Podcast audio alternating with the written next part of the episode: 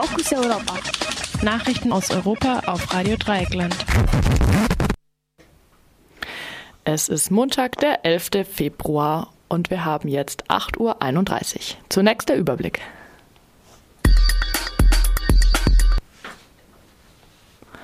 May lehnt Forderungen einer permanenten, umfassenden Zollunion mit der EU ab. Zehntausende Kindersoldatinnen in bewaffneten Konflikten. Britischer Verteidigungsminister für eine aggressive Außenpolitik nach dem Brexit. Katalanische Separatisten sollen in einem Schauprozess abgeurteilt werden. Und nun zu den einzelnen Themen. Die britische Premierministerin Theresa May hat den Vorschlag eines dauerhaften Verbleibs in der Zollunion mit der EU abgelehnt. Dies hatte der Chef der Labour-Partei Jeremy Corbyn gefordert. May bevorzugt ein Abkommen, in dem Großbritannien selbstständig Handelsabkommen mit anderen Partnern schließen könnte. Dies ist mit einer dauerhaften Zollunion mit der EU nicht möglich. Die Zollunion war eine der fünf Bedingungen, die Corbyn May gestellt hatte.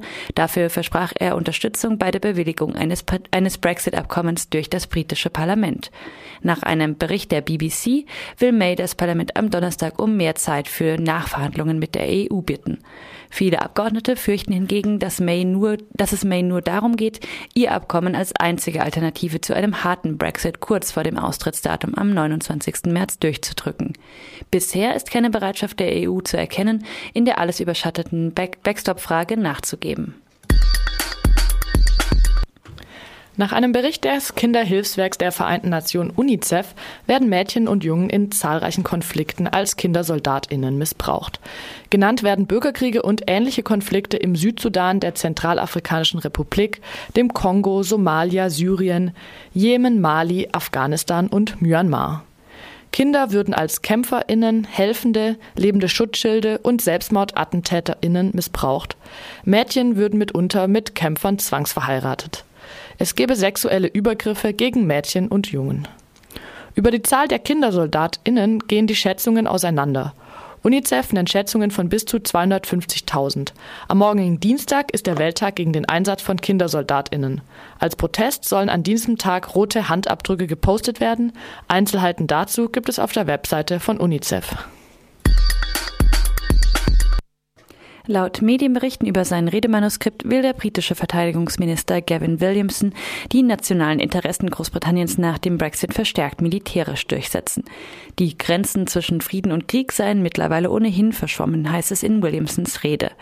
Dazu sollen auch die Verteidigungsausgaben erhöht werden. Großbritannien könne der Großbritannien könne neue Allianzen eingehen und alte wiedererwecken. Dabei erwähnt der britische Verteidigungsminister insbesondere das Bündnis mit den USA.